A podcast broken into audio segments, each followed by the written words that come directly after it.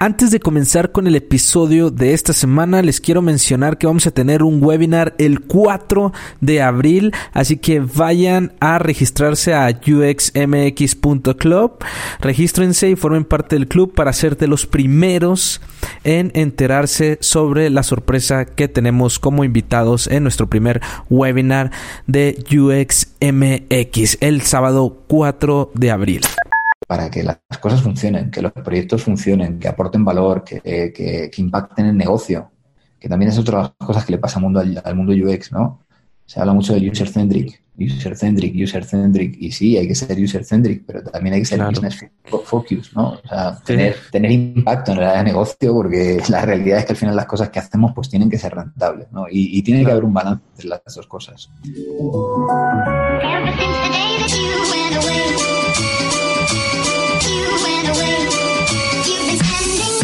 La comunidad de UX y diseño en español.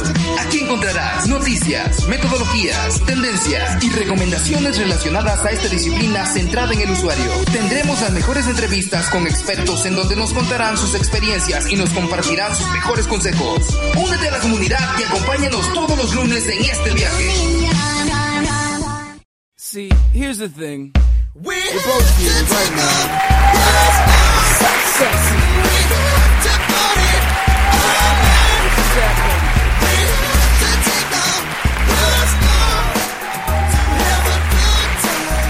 Hola, ¿cómo está toda la comunidad de UXMX Podcast? Una vez más, estamos en este nuevo episodio del podcast, una semana más. Muchas gracias a toda la gente que nos escribe, muchas gracias a toda la gente que nos escucha. Recuerden que nos pueden seguir en Instagram como UXMX Podcast, también en nuestro LinkedIn como UXMX Podcast y también nuestro grupo de LinkedIn UXMX eh, Group, porque ahí tenemos muchas cosas que se van a venir para el mes de abril. De verdad, muchas gracias a toda la gente que está siempre atenta con un nuevo episodio cada semana aquí con la comunidad de UXMX. Y bueno, pues le doy la más cordial bienvenida a la estrella de este programa, a mi queridísima amiga Julie García. ¿Cómo estás, Julie?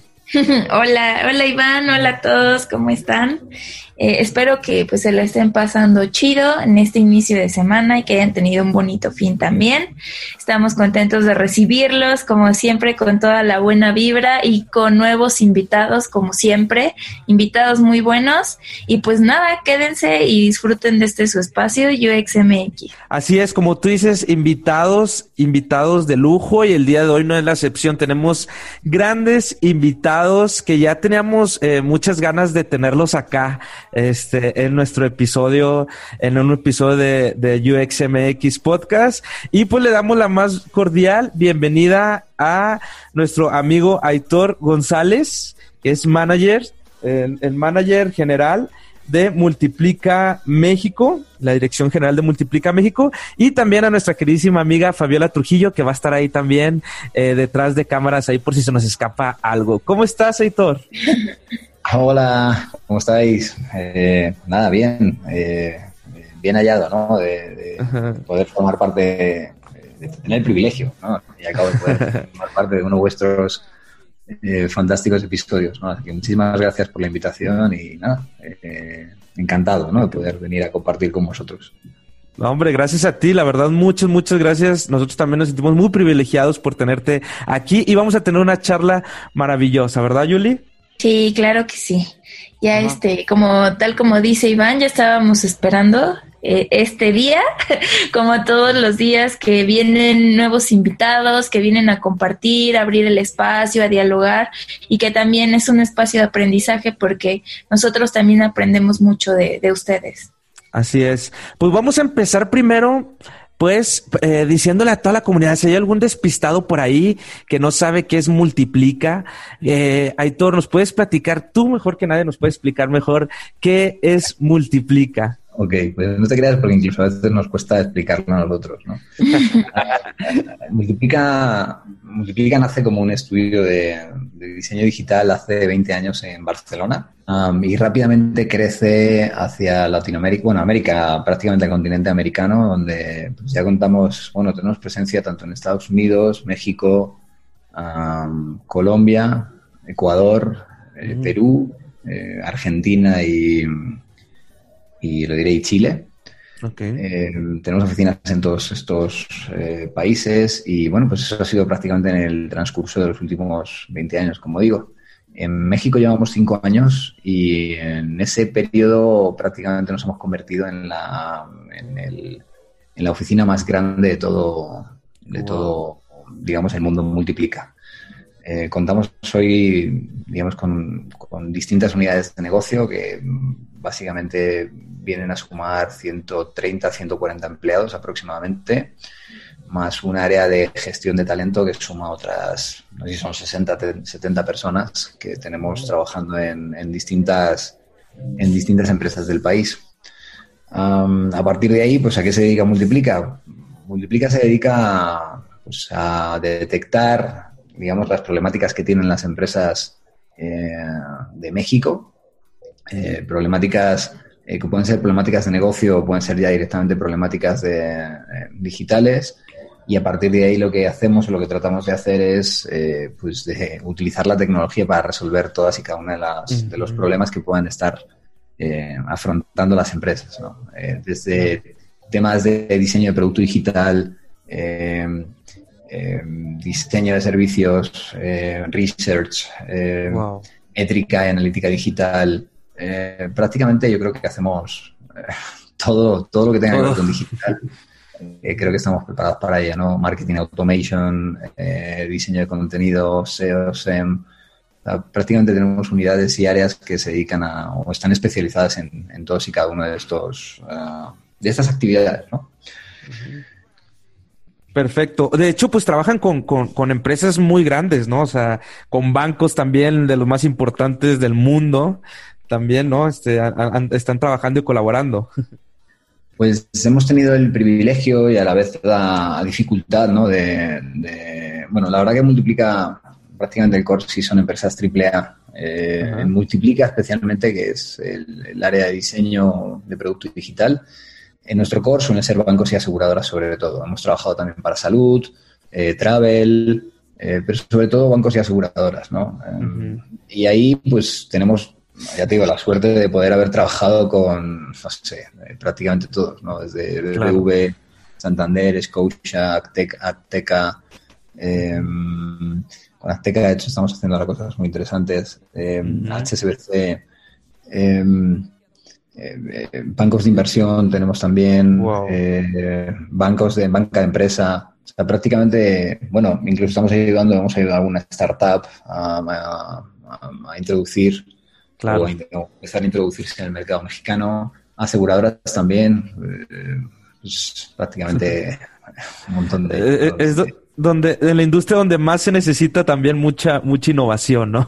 Este y que ustedes ahí entran para para pues ensuciarse las manos con estas empresas y realmente pues eh, tener un impacto, ayudarles a que tengan un impacto, ¿no? Con sus usuarios y sus clientes. Wow. Pues, pues sí, y aparte, bueno, pues eh, son, son sectores, son empresas muy grandes, empresas gigantescas, eh, donde las dificultades para, para poder avanzar con, con, un proyecto muchas veces se hacen, eh, se hacen pues, duras, ¿no? entonces, la verdad que si bien es cierto que Multiplica, ahí es donde empieza la especialización de Multiplica, ¿no? Multiplica sí es cierto que empezamos dedicándonos más al diseño, especialmente a la parte que tiene que ver con el UX, ¿no? con el diseño de experiencia de usuario en, en, en, el mundo digital, pero empezamos a darnos cuenta muy prontito de que, bueno, pues con el UX solo no bastaba, ¿no? Y especialmente para estas empresas, ¿no? Que eh, multiplica lo que termina sucediendo es que hay un momento que nos damos cuenta de que para que, bueno, pues ansiamos, ¿no? nuestra ansiedad estaba y nuestro objetivo era el de poder hacer los mejores productos digitales posibles.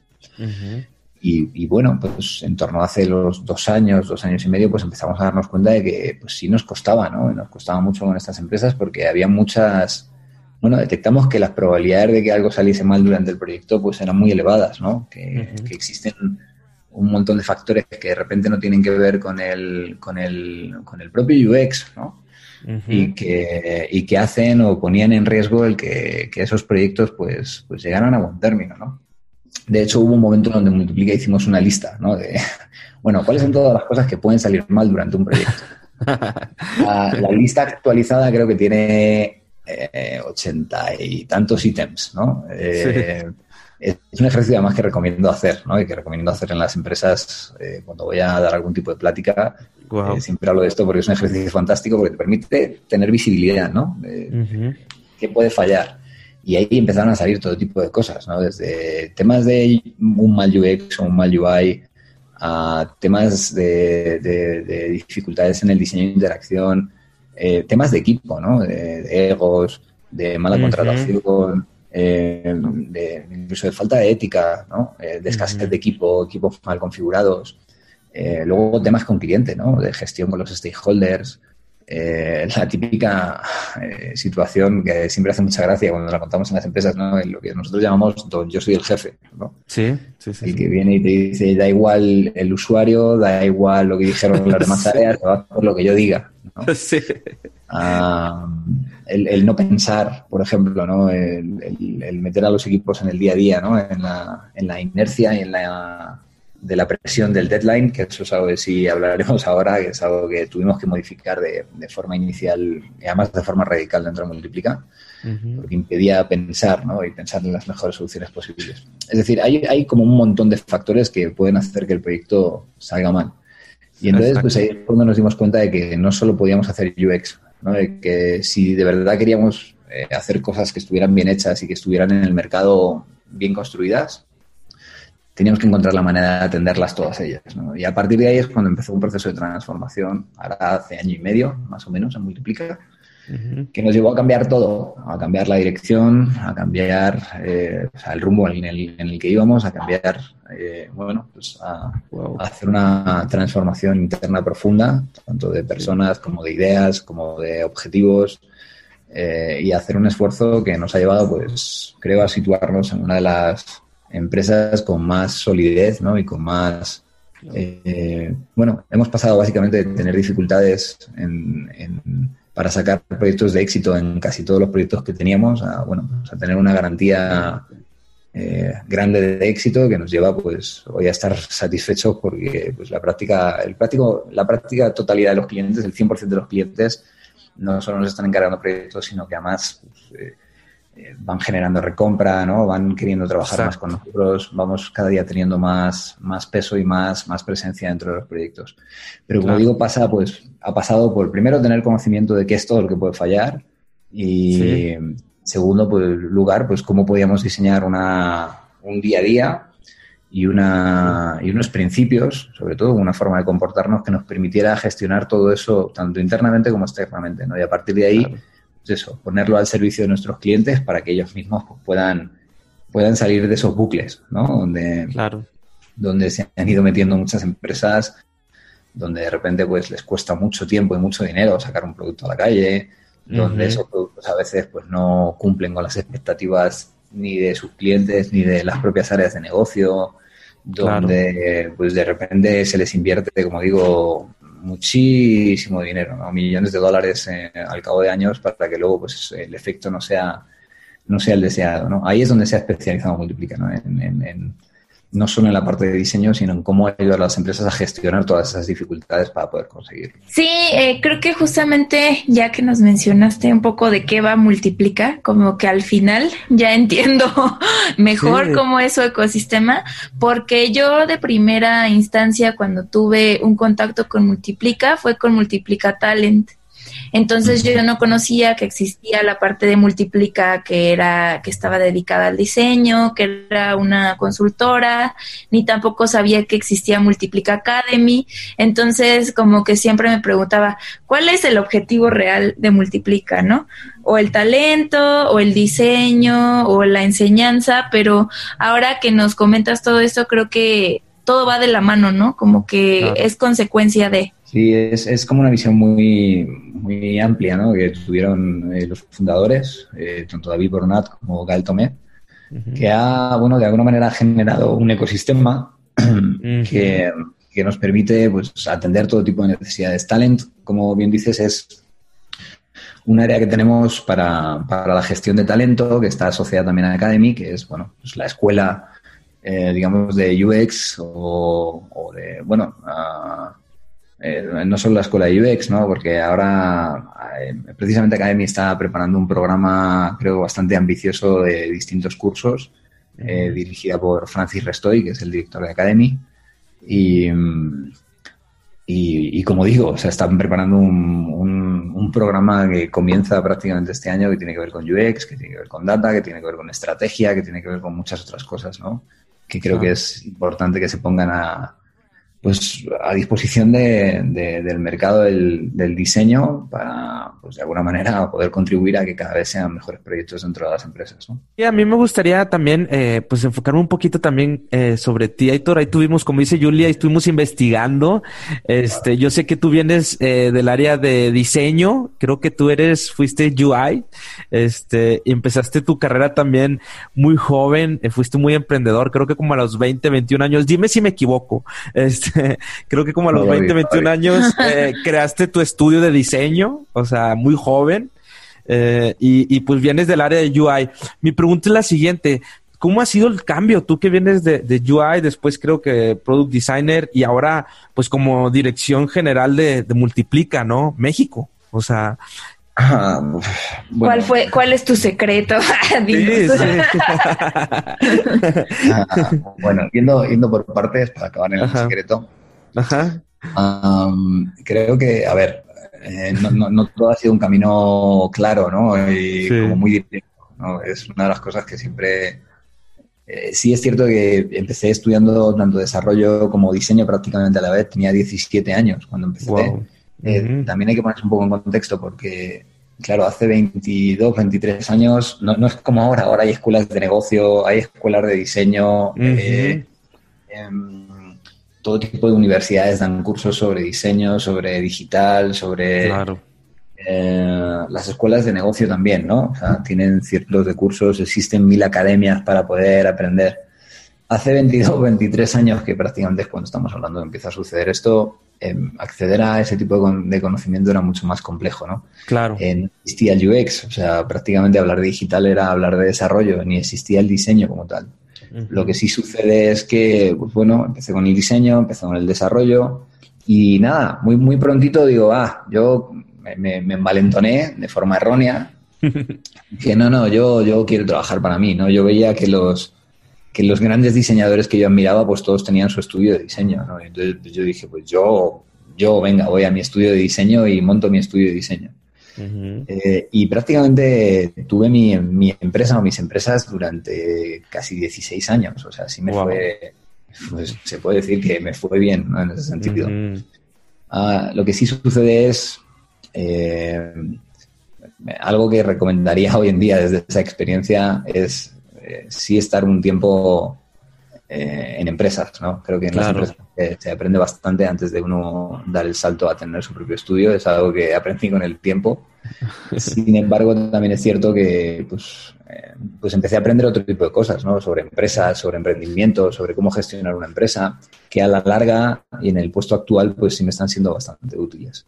Ajá, por, por, otro lado, lo que termina sucediendo también es que, bueno, yo me dediqué, aunque sí estudié desarrollo, me dediqué al diseño. Y el estudio de diseño fue lo que, lo que monté. A los al poco tiempo, lo que terminó sucediendo es que llegó el mundo de las, de las .com, el mundo web, el mundo de las e-commerce y pues se juntaron un poco las dos cosas que sabía hacer, ¿no? Tanto en la parte de diseño como la parte de desarrollo. En aquellos tiempos, parece que soy muy viejo, pero eh, sí que es cierto que en aquel momento era cuando uno lo hacía todo, ¿no? Uno, diseñaba, uno desarrollaba, uno mantenía, uno instalaba, uno lo hacía todo, ¿no? Entre una o dos personas prácticamente se hacía un proyecto. Desde ahí hasta hoy, pues el nivel de especialización ha ido creciendo en cada parte ¿no? del, diseño digital. Y entonces, pues hoy ya no, no es tan fácil, ¿no? El hacerlo una persona, ¿no? Necesitas como equipos más grandes. Y luego, pues por otro lado, sí que hubo un momento donde me dediqué prácticamente a la estrategia de... Di un salto al branding durante un tiempo, un tiempo largo, 8 o 9 años. Pero en el branding sí que tuve un enfoque muy de estrategia, estrategia de negocio, estrategia de empresa y estrategia de marca. Y entonces, pues lo que termina sucediendo a día de hoy, y yo creo que es un poco parte del secreto, Ah, pues es que se, empezaron a juntar esas cosas, ¿no? Cuando llegué a México, pues sí, para mí el diseño de interfaz era algo como muy, como muy natural de hacer, ¿no? Y, empecé por ahí.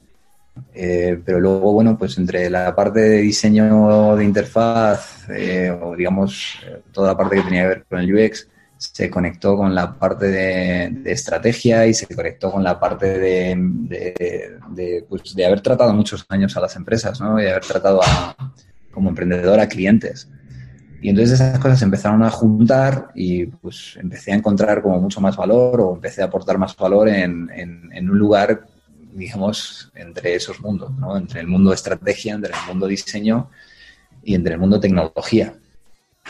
Y ahí es donde creo que, que, todo empezó a suceder. ¿no? Sí es cierto que al año y medio, estamos hablando de enero del año pasado, me, tengo la suerte de que me dan la, la dirección de diseño del producto. Y al muy poquito tiempo, la verdad, a los seis, siete meses, por, distintas circunstancias, pues acabo en la dirección general, donde todo cambia, ¿no? Todo cambia porque es un puesto, la verdad, bastante más administrativo.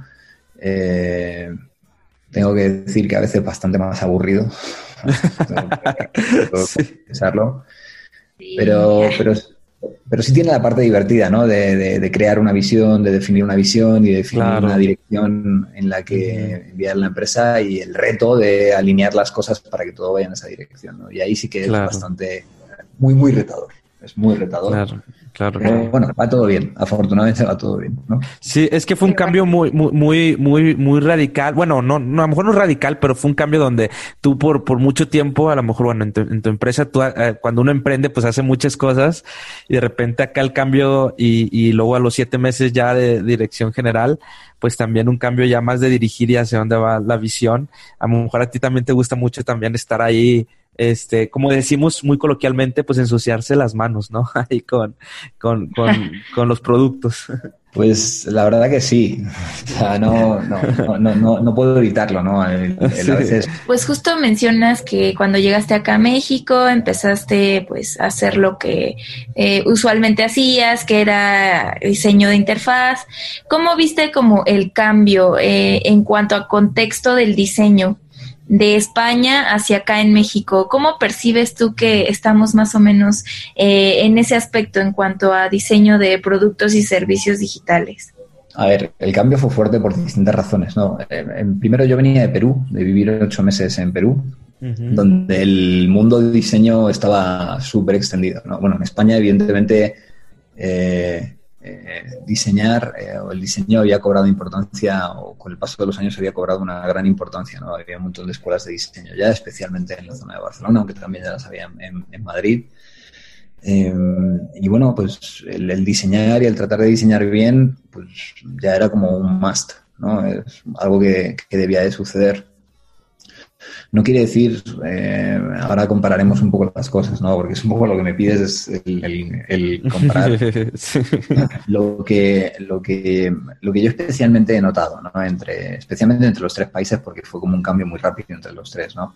Eh, cuando salgo de España, es verdad que España está en un momento donde también las empresas venían de, salir o estar saliendo de una crisis muy fuerte, ¿no? Fue la crisis del, del 2007, ah, sí. Eh, de la que tardamos, de la que tardamos en salir. Entonces, ahí lo que sucede es que las empresas tampoco estaban apostando por, desde mi punto de vista, por, por arriesgar y por hacer las cosas mejor, ¿no? Y por, por hacer un mejor producto digital. Ah, también es cierto que eh, en comparación a México, yo sí sentía que, bueno, eh, había ya muchas empresas que, o sea, yo ya coincidía o tengo un grupo de amigos que bueno, pues ya estaban trabajando con grandes empresas como Amazon, por ejemplo, ¿no? Y, donde Amazon pues ya entendía el UX y entendía el diseño digital de una forma pues evidentemente mucho más avanzada de lo que eh, de lo que otras empresas eh, eh, de alguna manera entendían, ¿no? Claro.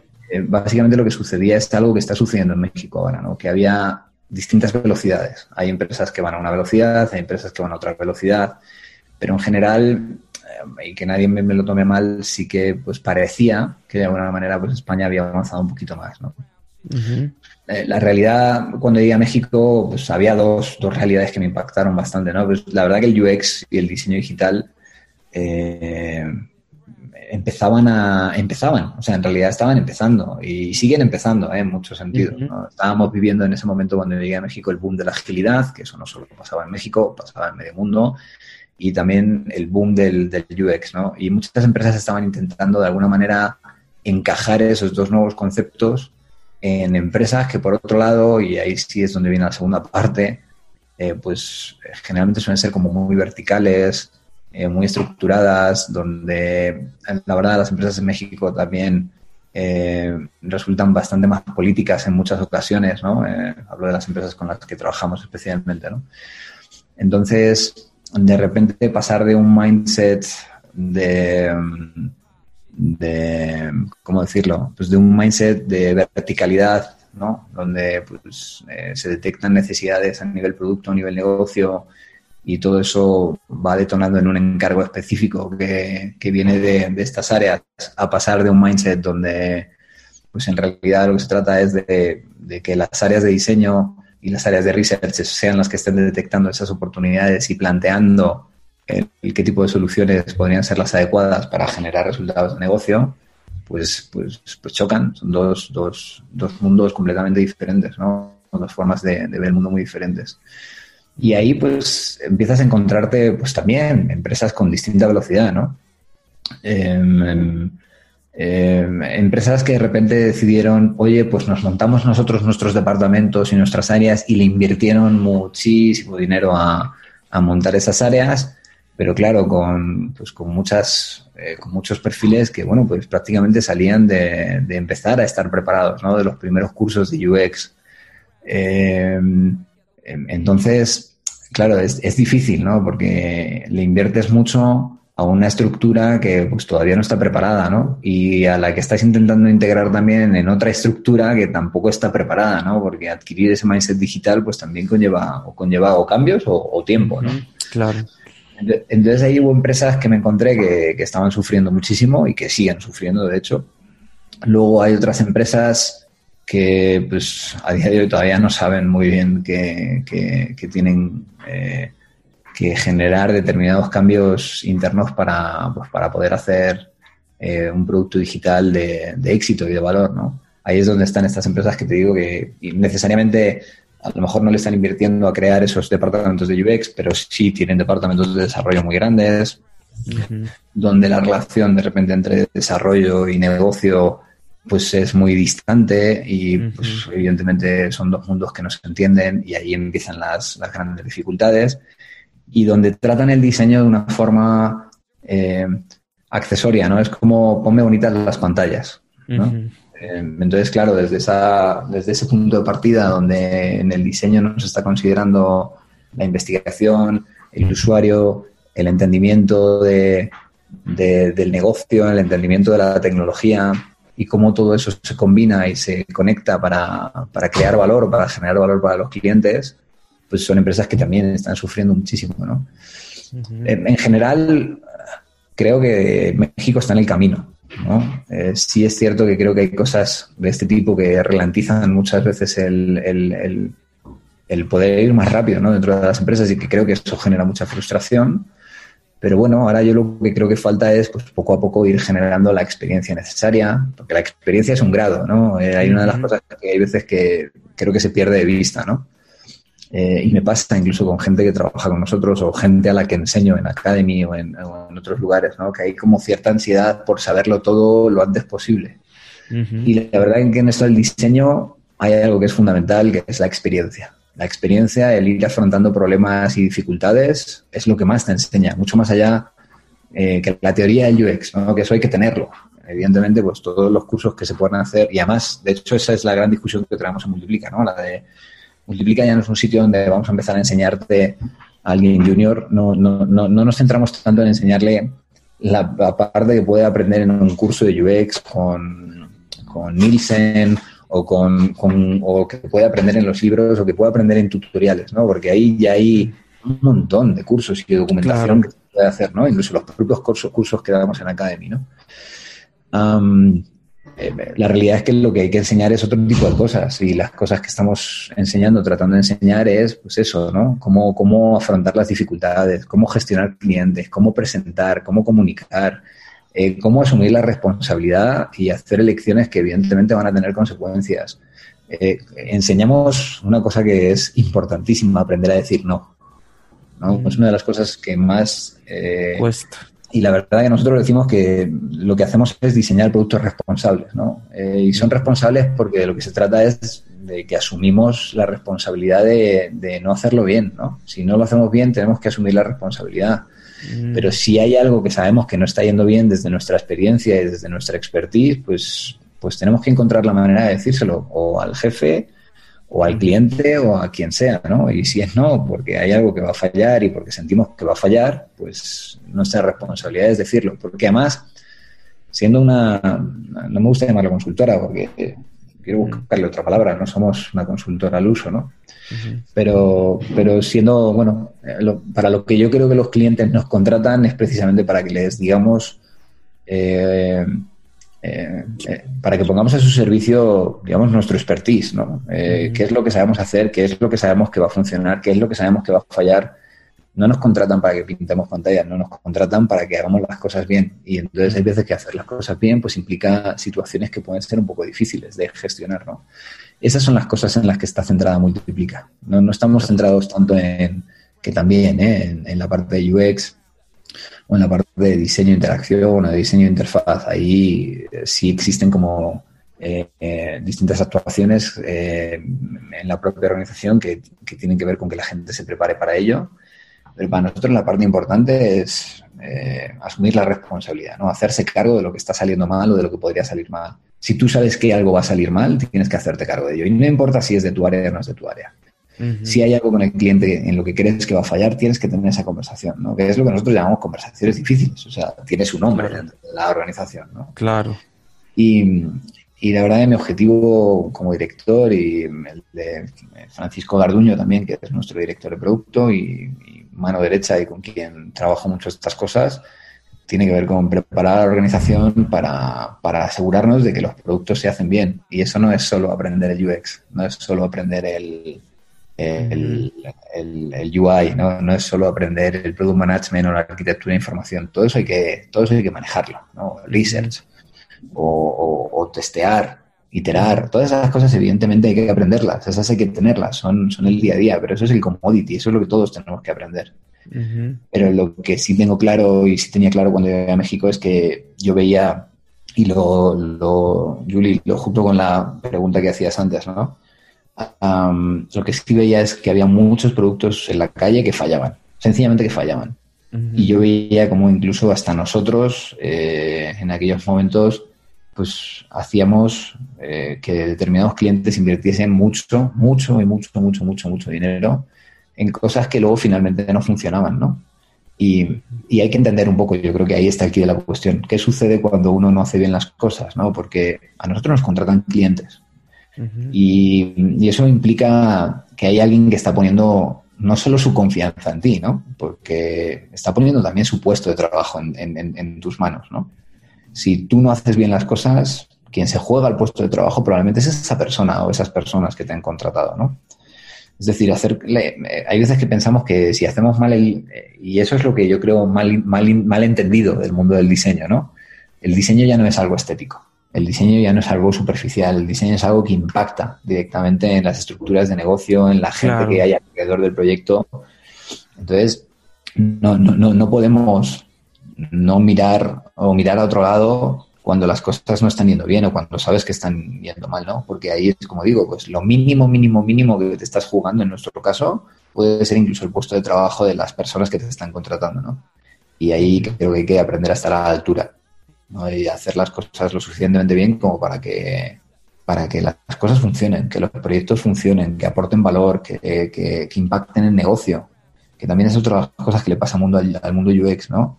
Se habla mucho de user-centric, user-centric, user-centric, y sí, hay que ser user-centric, pero también hay que ser business focus, ¿no? O sea, tener, tener impacto en el área de negocio, porque la realidad es que al final las cosas que hacemos pues tienen que ser rentables, ¿no? Y, y tiene que haber un balance entre las dos cosas.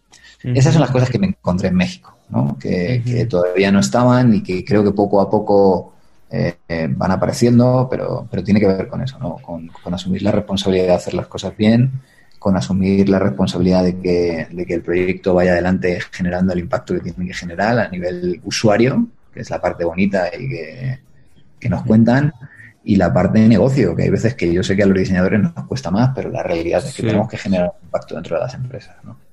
Claro, claro. Me encantó eso que mencionas de, de que están ahorita pues eh, debatiendo mucho con, o, con tu equipo de, de, la academia sobre sí enseñar todas estas cuestiones teóricas, pero también de experiencia. Y creo que ahí Multiplica tiene mucho que enseñar porque pues ya tiene muchos años dentro de la industria y tiene mucha experiencia dentro de la industria. Y son cosas que a lo mejor no te vienen en la teoría, sino ya también cosas eh, que ya en el día a día, en la práctica, pues se van dando y que ustedes ahí pueden enseñar mucho en esa parte por la gran experiencia que tienen. Y también algo que me encanta Multiplica es que ustedes están, eh, ¿cómo se dice?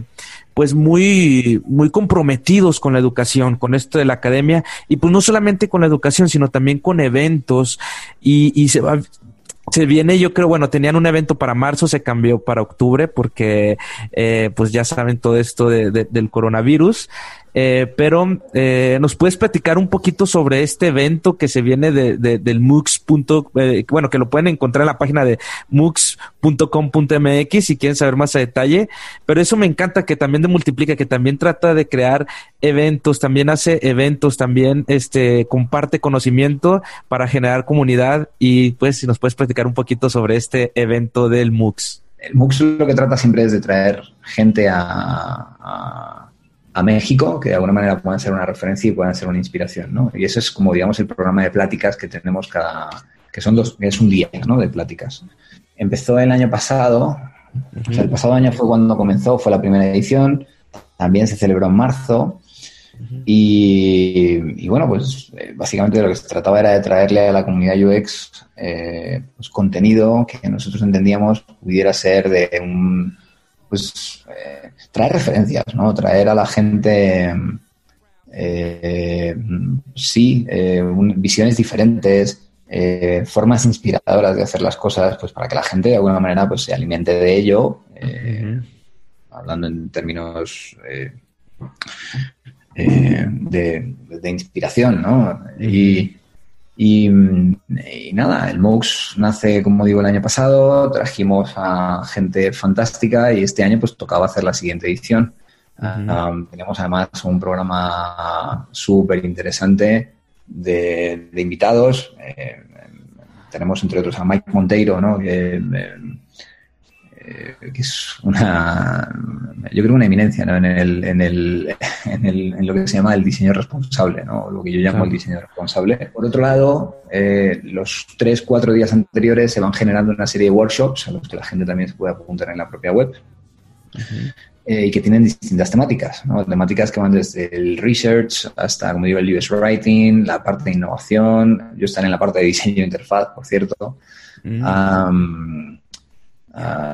storytelling, eh, analítica digital. O sea, hay un montón de, temáticas a las que la gente pues, puede ir apuntándose, ¿no? Entonces, el MOOC lo que pretende es convertirse poco a poco en una semana o en unos días donde la gente básicamente pueda acceder al máximo conocimiento posible. Claro. Eh, ¿Qué ha sucedido? Pues ha sucedido pues, algo que está poniéndonos a todos eh, en alerta, muy en alerta, ha sucedido el coronavirus. Y eso, pues, pues la verdad que iba, el MUX tenía, iba a tener lugar ahora, si no recuerdo mal, en torno a la semana del 24 de marzo. Eh, y nada, pues inevitablemente creo que coincide eh, bueno, quisimos ser precavidos, la verdad, y en ese ejercicio de hacer un ejercicio de responsabilidad, pues eh, sí que hemos preferido no arriesgar y pasarlo a octubre, ¿no? Incluso, y creo que además eso, sabiendo cómo somos, nos va a dar la oportunidad incluso de replantearlo mejor y de hacer algunas cosas más. Eh, seguro, tendrá alguna sorpresa extra, estoy convencido. Claro, claro, porque se me hace excelente, porque son cuatro días de talleres y un día entero de conferencias con gente de diferentes países, así también diferentes visiones. La verdad, los felicito por este evento y este, yo sé que para octubre, como tú dices, pues utilizar esta, esta oportunidad eh, de, que se, pues lo, se movió para octubre por, por, por cómo estamos ahorita, pero para hacerlo todavía mejor. La verdad los felicito por este evento porque suena, si quieren saber más, eh, pues métense a la página, entran a la página que es mux, y ahí pueden saber más a detalle sobre este evento, ¿verdad, Yuli? Sí, por ahí que yo estaba participando para ganarme unas entradas al MUX. Esta dinámica que ahí lanzaron en LinkedIn, pero está súper bien que hayan tomado como estas medidas preventivas. De hecho, ya acá en la ciudad están cancelando muchos eventos masivos por lo mismo, ¿no? Eh, hay que prevenir y pues son cosas delicadas que debemos tomar nuestras precauciones y se me hace como pues buena decisión que obviamente no se canceló, pero se mueve, ¿no? Para un poco finales de este año. Em, entonces está muy bien. De cualquier forma, como ya mencionó Iván, eh, está la página que es www.mux.com.mx y ahí tienen la cartelera completa con todos los speakers para que vayan y echen un vistazo a ver qué cosa es de su interés y pues también estén al pendiente, tanto aquí como con nuestros amigos de Multiplica. Y bueno, un poquito ya para ir cerrando este espacio bastante bastante chido de conversación. Eh, yo me gustaría, Aitor, que nos platicaras un poco sobre tus proyectos personales, a lo mejor eh, dentro de Multiplica o fuera, cuáles son tus propósitos, nuevos objetivos que tengas, eh, para saber igual y, ahí seguirte la pista. Hay como varias cosas ahí, ¿no? Siempre... El primer objetivo es multiplicar, ¿no?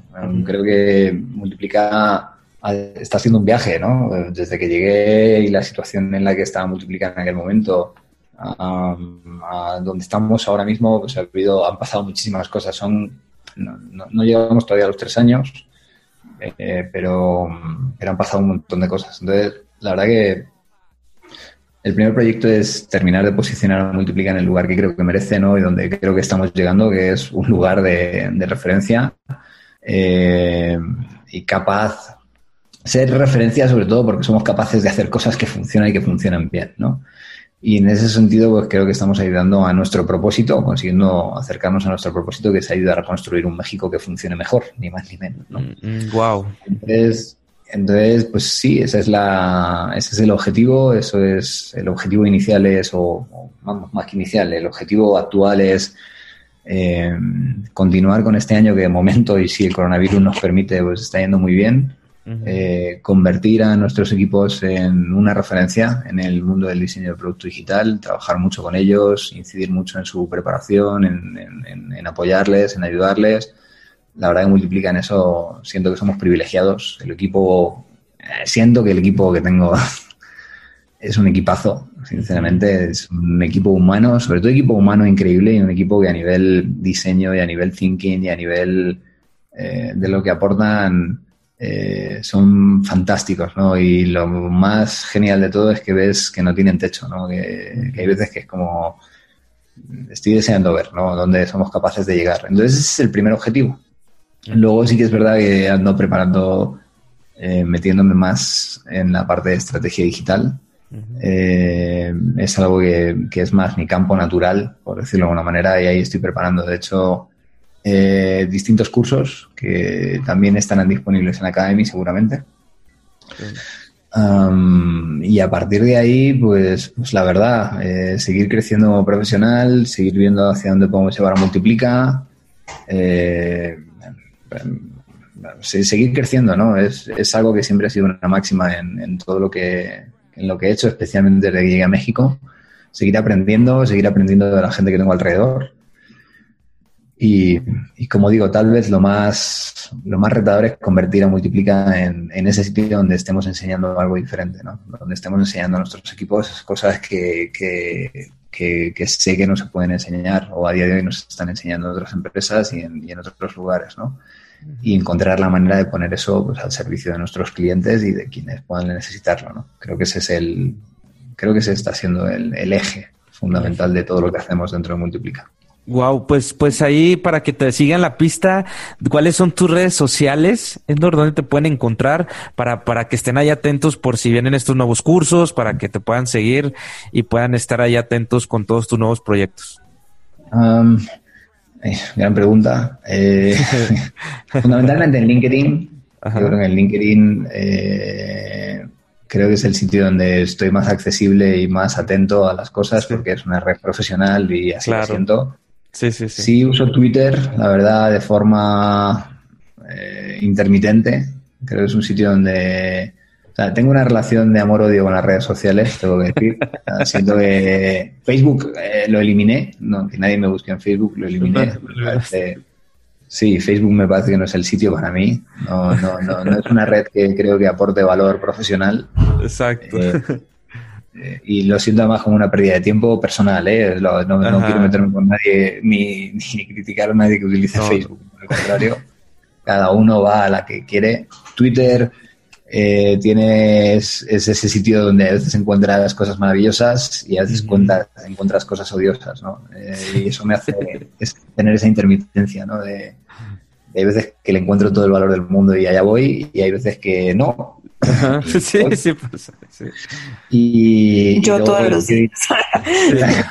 pero, fíjate, LinkedIn sí es una muy buena, o sea, está agarrando, bueno, yo utilizo mucho LinkedIn, o sea, a mí también me encanta y creo que es una red que, que está cubriendo una parte que no está, o sea, que que no estaba disculpe la redundancia, o sea, cubriendo ninguna red social sobre ya sobre cosas de valor, sobre cosas profesionales, ¿no? Entonces, LinkedIn yo creo que se me hace muy buena. ¿no? Sí, porque además encuentras a la gente que quieres para lo que quieres, ¿no? Y aparte muchas veces sí que necesitamos de gente o de recursos o que necesitamos contratar, por ejemplo, ¿no? Y me parece que es el sitio idóneo para hacerlo. Entonces ahí sí que animo a la gente a que... Ahí también es verdad que mi actuación suele ser intermitente, ¿no? Hay veces que me pongo a compartir. Esa es una, creo, de mis grandes eh, defectos ¿no? a día de hoy, cosas que tengo desatendidas. Me encantaría compartir un montón de cosas de las que hacemos, de las que pensamos, de lo que vemos. Y es verdad que no encuentro la disciplina necesaria probablemente para poder hacerlo de forma continua. ¿no? Eh, es una de las cosas que tengo ahí pendientes y espero poder hacerlo pues, para que la gente también que quiere aprender y que a lo mejor pues eh, compartir cosas con nosotros o que nosotros compartamos cosas con ellos pues lo podamos hacer a través de un lugar donde no es solo multiplica ¿no? Exacto. ahí sí que igual que si tenemos charlas que damos en las empresas eh, y ahí cualquier empresa puede contactar con nosotros conmigo con Fabiola a través de LinkedIn eh, son charlas gratuitas además que damos precisamente para compartir todo esto, pero sí es verdad que a lo mejor pues todavía no he encontrado ese lugar, ese blog, ese LinkedIn, un podcast. Hay, hay, un podcast, Héctor. Hablas muy bien. Sí. Igual acá es tu espacio, así que eres bienvenido cuando quieras. Exacto.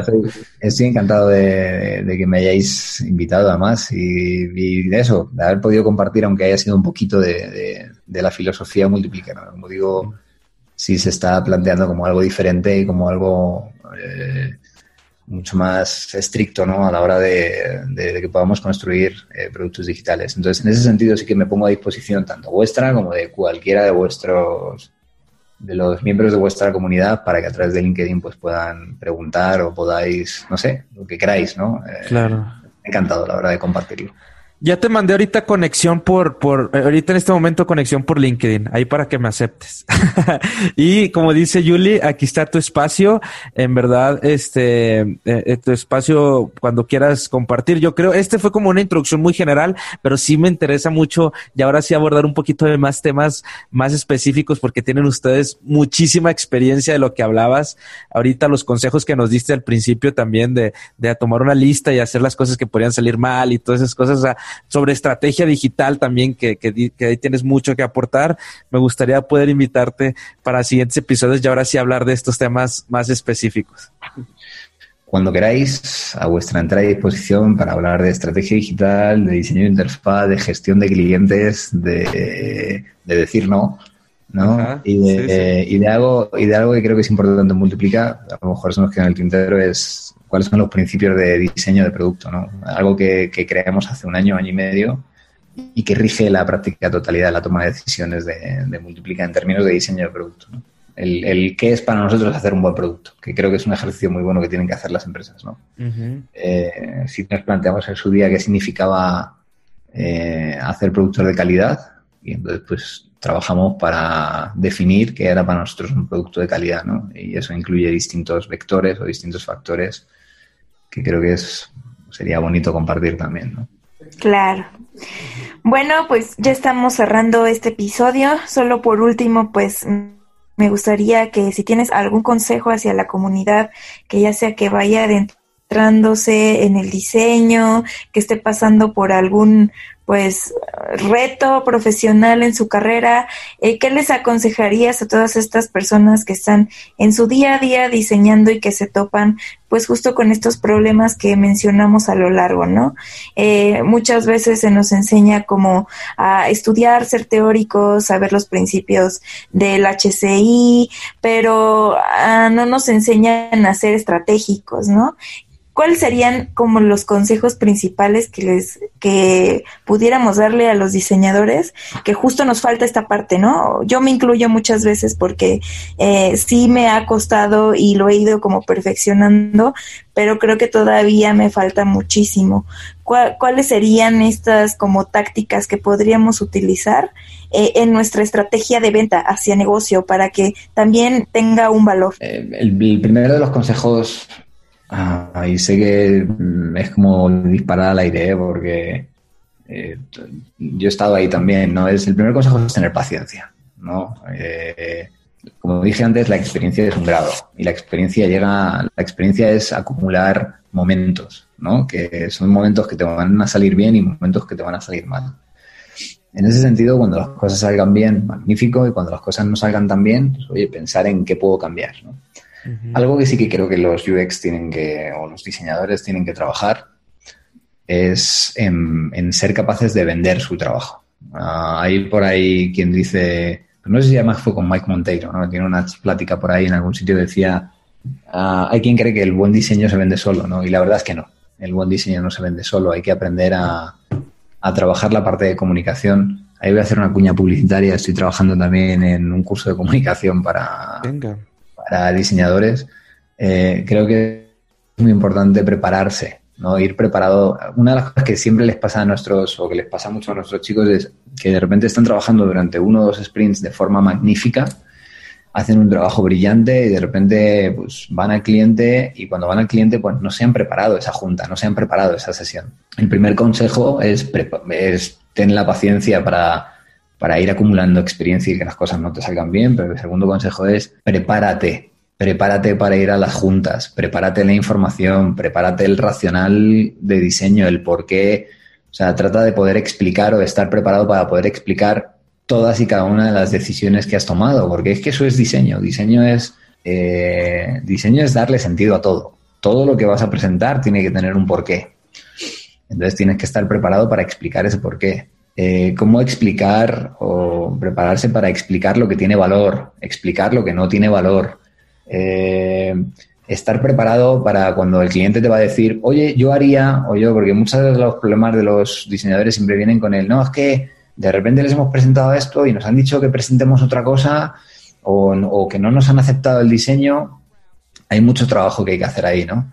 Que tal vez merece también otra plática, ¿no? Eh, no, no, tú no vas a una conversación con un cliente o con un stakeholder para que te digan que sí. Es una parte más del proceso, es una parte donde tienes que aprender a tener una conversación. Cuando te digan no, ok, la pregunta inmediata es ¿por qué? Déjame entender más, déjame saber más. Eh, muchas veces la frustración de los diseñadores viene porque, ah, es que el stakeholder no me aprobó, es que el cliente no me aprobó.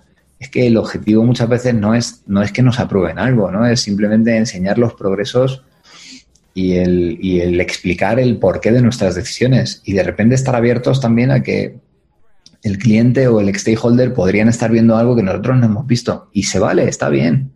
Y ahí lo que hay que estar es preparados para tener una conversación que nos sirve para alimentar más eh, las posibilidades que tengamos para hacer un producto mejor, ¿no? Si hay algo que el cliente o quien sea estaba viendo que nosotros no vimos, eh, pues, pues está bien, recibámoslo y nos lo llevamos al estudio otra vez o nos lo llevamos a, la mesa de trabajo y lo retrabajamos y no pasa nada. Y ese es el tercer consejo, ¿no? Estar dispuestos a retrabajar, porque diseñar es retrabajar. ¿no? Diseñar no es me levanto por la mañana, tengo una magnífica idea, la diseño y la pongo encima de la mesa de mis stakeholders y wow, se maravillan. No, no, no, no. Diseñar tiene que ver con ver problemas, con ir afrontando dificultades, tiene que, ir tiene que ver con, eso, ¿no? y hay que ser capaz de explicar a los, a los stakeholders y a los clientes el por qué has hecho esa elección, ¿no? ¿Por qué elegí este color? ¿Por qué elegí esta caja? ¿Por qué el botón está aquí? ¿Por qué el flujo funciona de esta manera? ¿A qué atiende? y no se vale solo única y exclusivamente porque es que el usuario lo quiere así o porque lo probamos con usuarios y funcionaba bien. Bueno, eh, lo que le presentamos al cliente tiene que servir para tener otra conversación más. Nada más, no hay que ir pensando que, que nos tienen que decir que sí, ¿no? Sino, ok, tengamos una conversación más y vamos a ver si vamos por el buen camino. Ah, vamos por el buen camino. Ahí es verdad que luego se abre, concluyendo, la dificultad de que hay veces que, que los stakeholders pueden ser difíciles, ¿no?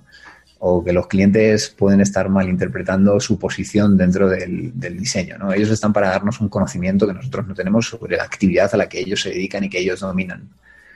Pero sí hay que tener también la habilidad de saber dónde está ese límite entre, entre que nos compartan esa información y nosotros nos nutramos de esa información y que dos, que nos digan qué tenemos que hacer con todo ello, ¿no? Porque ahí entramos en el terreno que decía de la responsabilidad, ¿no? Eh, ellos tienen una responsabilidad, tú tienes otra, eh, y hay que saber eh, empezar a diferenciar en, dónde vive cada uno. ¿no? Pero como digo, el primer consejo es paciencia.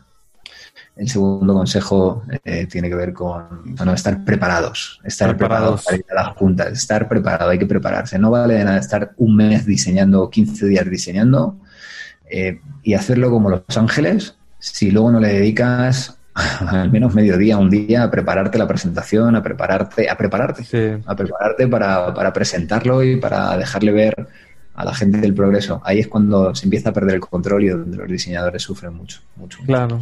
Me encantó eso que mencionaste de el buen diseño, o sea, no se vende solo. Por eso hay que prepararse. Y me encantó eso. Me encantó esa frase. Sí, hay que, tienes que vender lo que haces, ¿no? Tienes que presentar lo que haces, tienes que explicar lo que haces y el por qué. Porque además, cuando eres capaz de explicar el por qué hice A, por qué hice B, por qué hice C, por qué hice D, todas las cosas se van conectando y eso le hace mucho más sentido a la gente. Muchas gracias por haber aceptado esta invitación. Nos da mucho gusto tener a personas como ustedes por acá. Claro.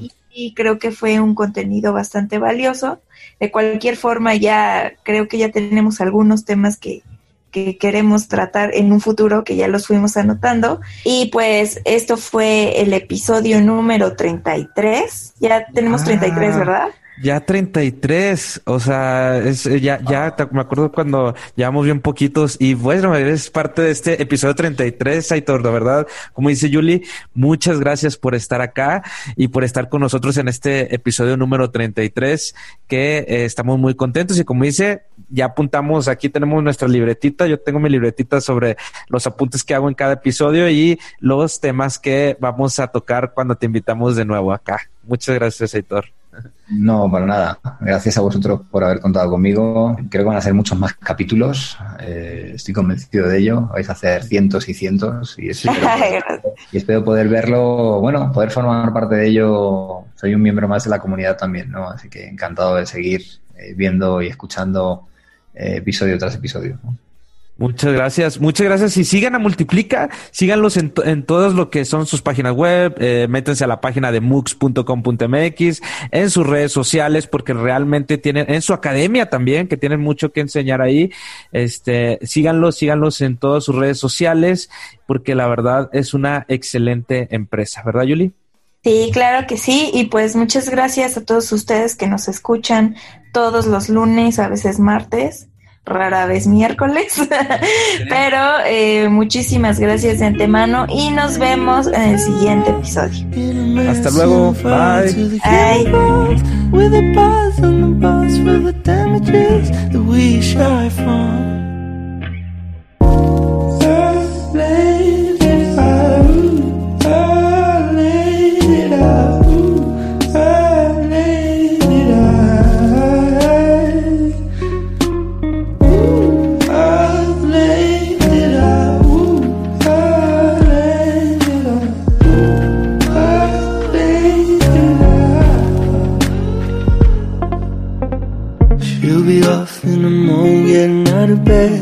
Be a struggle, feels like a cold bar outside, even though the sun's shining rays. But we laugh on our way to the airplane, where I leave her feeling lonely. Coming off similar to the chemicals we rely on.